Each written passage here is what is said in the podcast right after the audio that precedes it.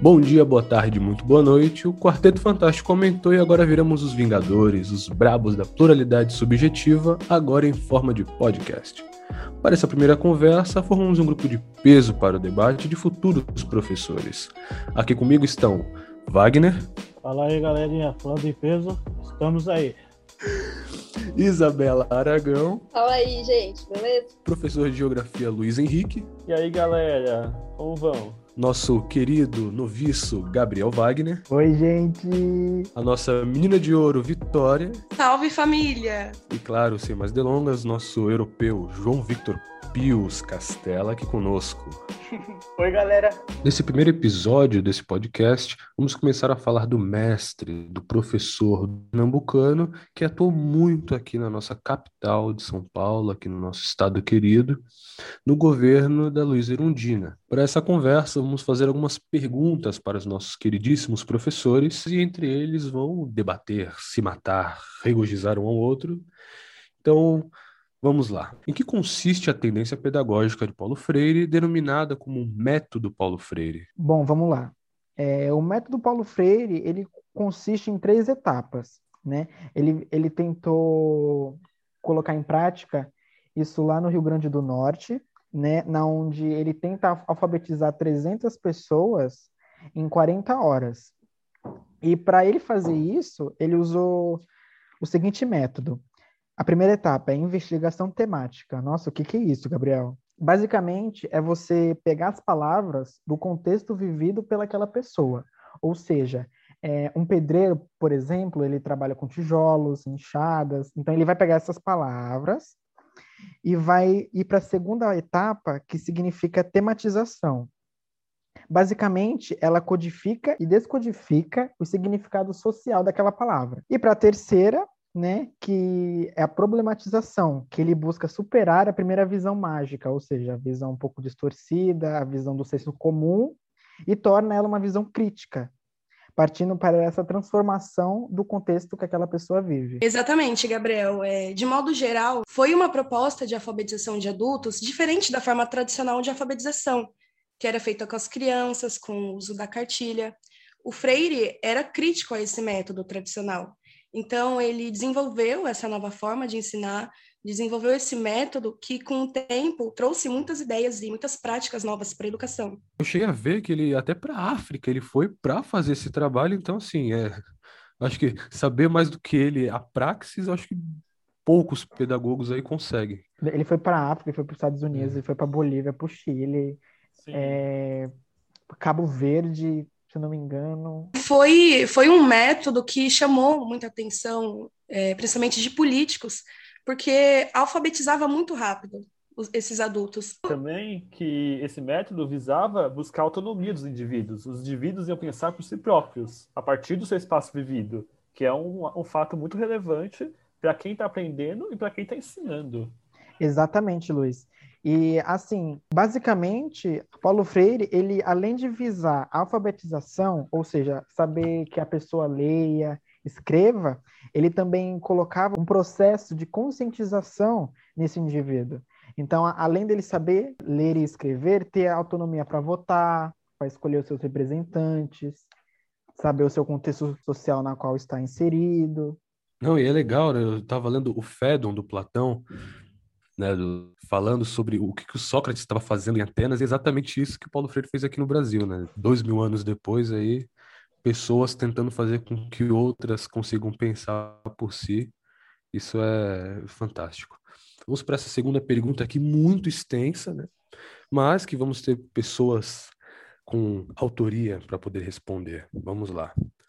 Paulo Freire, como autor, propõe uma educação crítica a serviço da transformação social onde o papel da escola está baseado na formação da consciência política do discente para agir e modificar a realidade, e seus conteúdos são extraídos por meios de temas geradores retirados da problematização do cotidiano dos, educando, dos educandos e, desta forma, sujeitos do ato do conhecimento. Essa metodologia freiriana está pautada para qual segmentação? Quem pega essa bola aí extensa é, essa metodologia de Paulo Freire, a tendência pedagógica do autor, ela é progressista e libertadora, né? Ou seja, é, tendências pedagógicas progressistas e libertadoras vão buscar a transformação da sociedade. E o método de Paulo Freire é referência da pedagogia libertadora.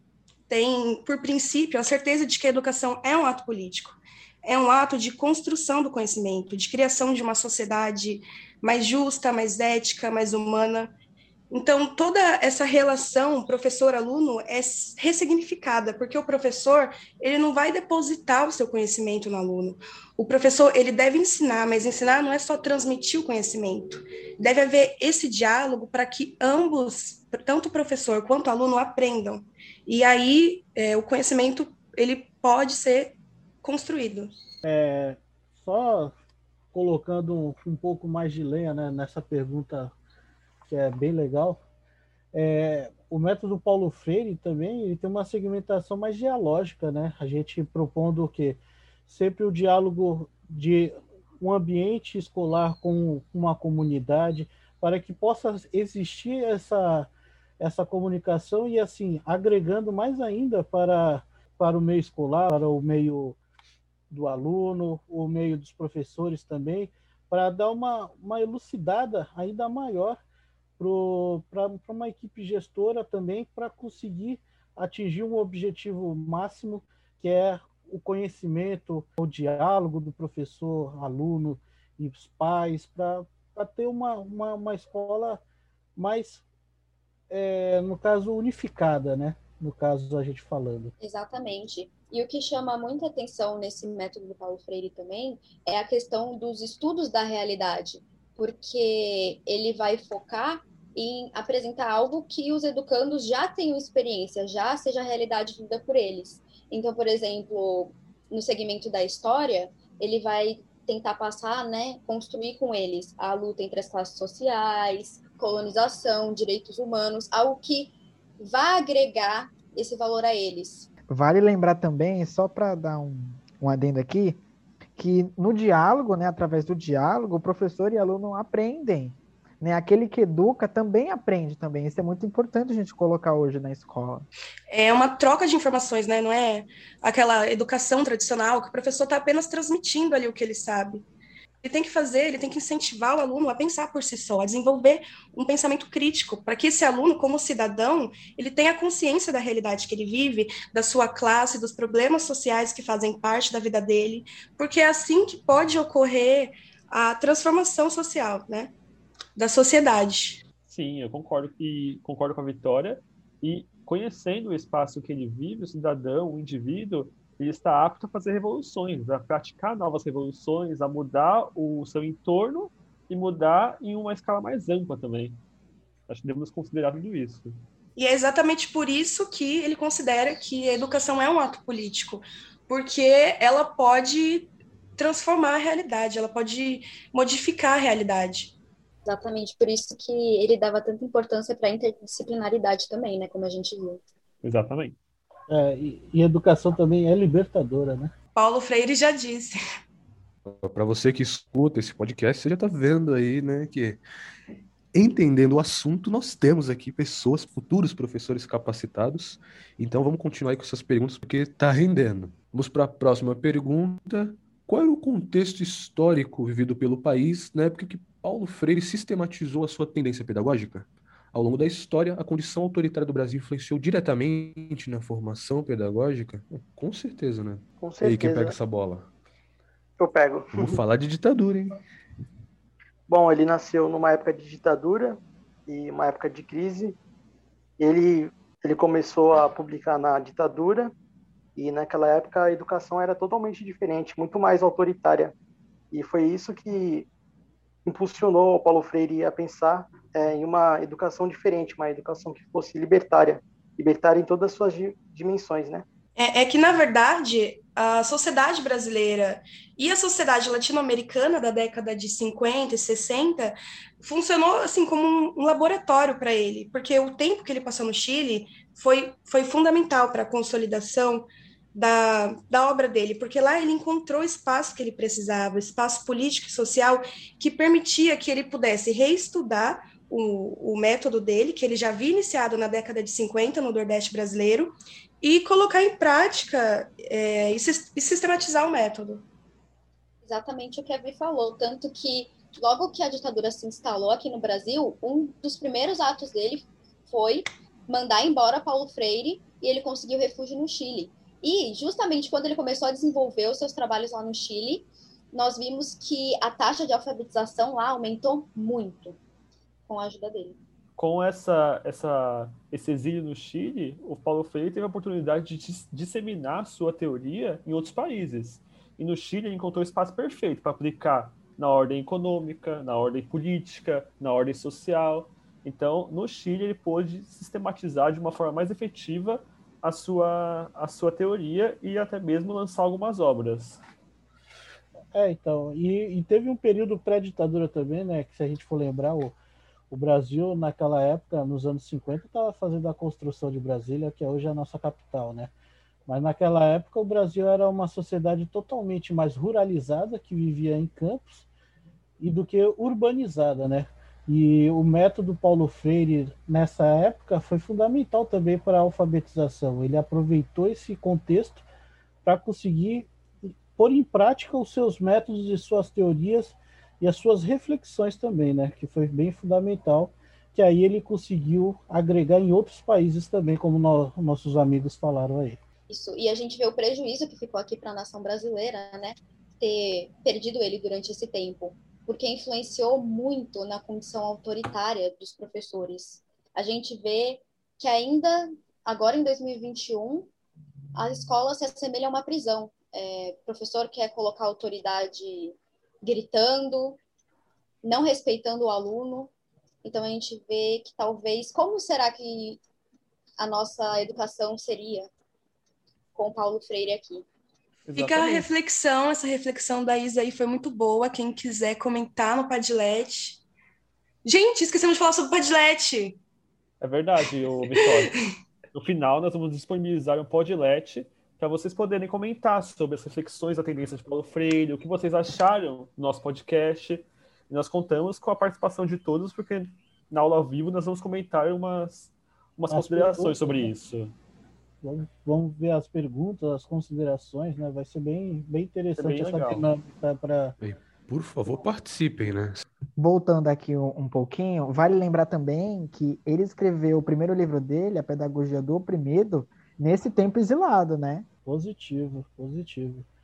E também como outras obras, né? Tanto que o nosso mestre ele foi chamado para dar aula em Harvard, né? Pelas, pelas suas teorias e metodologias que não é só para o Brasil, né? Mas é sempre para o mundo todo, né? Acho que ele conseguiu atingir o, o esperado, a sua meta, porque é, a sua teoria é, é fundamental para para tudo hoje, né? Sociedade, educação. Depois dessa conversa gostosíssima sobre o nosso mestre Paulo Freire, vamos para a quarta pergunta. Freire afirmava que a presença do professor não pode passar despercebido dos alunos na classe e na escola. Enquanto presença, o professor não pode ser neutro, mas um sujeito de ações. O que ele quer dizer com isso? Essa daí. Bom, ah. é, em, em, pedagogia da autonomia, por, por exemplo, ele questiona a ideia de uma neutralidade na educação. Ele achava que isso era uma falácia, uma máscara usada pela ideologia dominante para justificar o adestramento da classe trabalhadora. E então por isso ele defende uma educação que deve se resultar em meio de intervenções. O professor fazer o aluno pensar. Inclusive sugerindo que é no processo de intervenção que a educação acontece. Questiona a tese da imparcialidade do professor, considerando falaciosa e indesejável, e defendendo que o testemunho do professor não é só uma postura de respeito ao aluno, como também um requisito para que a educação possa acontecer. Exatamente, a gente vê como nós já conversamos em outras perguntas, que a educação para Paulo Freire ela é um ato político. Então, também tem essa questão da igualdade entre o educando e o educador. A gente não, não deve ver o aluno como uma lata vazia que só vai transmitir, só vai jogar conhecimento nele, mas vai ser uma construção desse conhecimento. Assim como o aluno aprende com o professor, o professor aprende com o aluno. É tudo na base do diálogo. Perfeito. Então... Bem apresentado, Isa. E eu também acho interessante falar que o professor deve escutar o aluno em todos os aspectos, não na situação sonora apenas, não na audição, mas ter a questão da afetividade, entender o contexto que o aluno vive, entender é, o ritmo do aluno e, através desse, dessas compreensões, é, ver qual é a melhor, melhor forma de construir conhecimento junto ao aluno. E ele tem uma perspectiva que é exatamente isso, que a educação e o processo de alfabetização, eles devem estar inteiramente ligados e relacionadas ao cotidiano e às vivências do próprio aluno.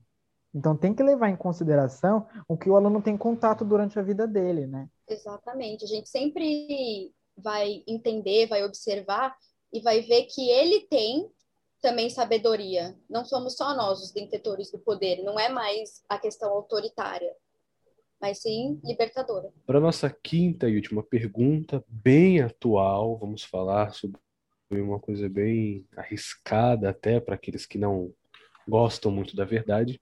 Então, vamos jogar essa bola aqui para cima e ver o que vai sair daqui. Se o projeto Mova SP se mostrou eficaz, apresentando ótimos resultados, por que a nova administração que entrou no governo extinguiu? A obra de Paulo Freire possui essencialmente uma conotação libertária. Como Paulo Freire avalia o papel da liberdade no contexto da educação? É, então, Robert, é, a questão do MOVA, que é o Movimento de Alfabetização da Cidade de São Paulo, que foi implementado durante o governo da Luiz Erundina, na cidade de São Paulo, e quando Paulo Freire atuava como secretário da Educação, é, ele, ele incentivou a alfabetização de jovens e alunos dentro da cidade de São Paulo e foi uma, uma, uma parceria que deu certo entre Estado e sociedade civil. Foi uma das raras parcerias que deu certo, Isso. certo? E ele foi extinto em 1993 quando mudou a gestão. Saiu a Lundina e entrou uma nova gestão que não concordava com os ideais de Paulo Freire. Então, é, essa nova gestão extinguiu o MOVA e ele só voltaria à ativa nos anos 2000 que aí já voltaria a partir de uma lei é, decretada em 2006 que tornou obrigatória a alfabetização de jovens e adultos, que aí surgiu o EJA que nós temos hoje. Então, sim, sim. É, o MOVA foi um embrião do EJA. Então, Paulo Freire deixou um legado aí para todos nós nessa questão da alfabetização de jovens e adultos. Não, e é engraçado porque a administração que vem depois é uma administração tanto reacionária aí, né? A gente tem o grande Paulo Maluf, a gente tem o, PSDB e o PMDB, né? PSDB com essa hegemonia aqui no governo de São Paulo, pagando super mal os professores, precarizando o ensino, indo contra tudo aquilo que pós-ditadura a Irundina e o Freire aí conquistaram, né? Eu lembro que até o Cortella, numa entrevista, ele fala que ele chegou a trabalhar junto com Paulo Freire, né, em São Paulo, capital, e ele conta como era bom o trabalho entre eles e, assim, ver o que se tornou hoje a educação na capital, né, já que estamos falando da, onde ele trabalhou, onde ele foi secretário, né, é, ponte principal entre educação e, e, as comunidades de São Paulo que são gigantescas, enormes, né? Temos aí Paraisópolis como talvez o Luiz vai me, vai me corrigir né, por ser da geografia, mas é, é a maior é, favela que tem certinho. na América Latina ou não? Isso mesmo. Aí, então, e ele teve esse papel aí, né, além de ter rodado todo o mundo. Eu até estava pensando sobre, falei, caramba, ele foi para o Chile, né, cara? E no Chile a gente teve o Pinochet, né? Então, que foi um ditador aí sanguinário pra caramba, acho que até mais do que, que na ditadura militar brasileira. Então, onde ele vai, parece que algum ditadorzinho louco, déspota, vai atrás dele porque sabe do, do peso que tem é, o pensamento dele, a filosofia, essa pedagogia é, que dá autonomia para o aluno, para o professor, de, de, poder se comunicar. Então, assim, é é de ficar triste com, com o que acontece depois da saída dele, o que, o que faz. E em 2006, como foi bem citado, a gente tem aí né, o, o governo do PT, o governo Lula, trazendo uma obrigação que é eh, ajudar, né? É, esse projeto dele aí de quase 20 anos atrás, né, de 2006 para os anos 90 no governo da Irundina. É, é, isso mesmo, Robert. Eu acho que é interessante citar que durante o programa do MOVA, o Paulo Freire ele procurou favorecer aquelas classes mais humildes, que não tinham acesso à educação. Então, é, ele procurava ajudar na alfabetização dos jovens e adultos que moravam na periferia, nas áreas mais longe do centro. Então, paralelo a, a essa alfabetização, também havia um, um tom de denúncia na qual Paulo Sim. Freire, através do, da sua metodologia, ajudava aquela pessoa a perceber a condição que ela se encontrava, né?